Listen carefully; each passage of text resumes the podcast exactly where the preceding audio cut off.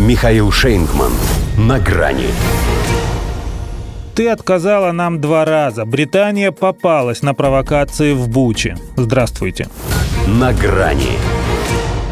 Вряд ли в суде, если допустить, что он все-таки возможен, это сочтут доказательством вины. Но поведение Британии в Совете Безопасности ООН, пожалуй, не хуже улик. Свидетельствует и о ее причастности к провокации в Буче, и о том, что эта инсценировка выеденного яйца не стоит. На правах дежурного председателя Совбеза Лондон отказал Москве два раза в проведении экстренного заседания по делу, громче и резонанснее которого сейчас нет. Хотя, казалось бы, на ловца и зверь, но отказал безапелляционно, беспрецедентно, дискредитируя не только свой статус, но и сам формат. Однако суть даже не в этом, а в формулировке, согласно которой ситуация не требует немедленного действия.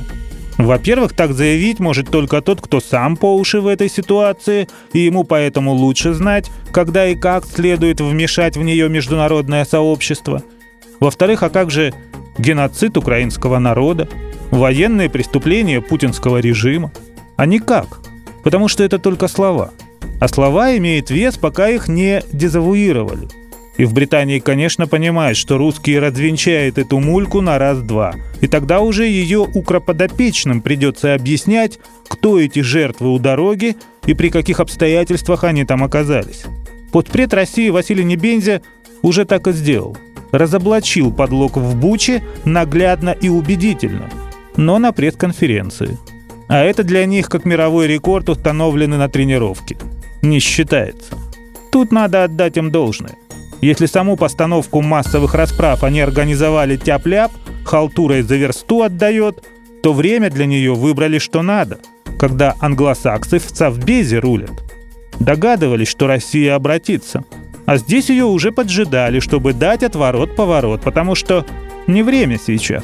Чем больше стран втягиваются в этот развод, тем меньше шансов на то, что они его когда-нибудь таковым признают, поскольку это потребует и признания того, что их всех тоже развели. Поэтому задача Лондона – быстро, пока все под впечатлением, сколотить значительную клаку, способную заглушить голос разума.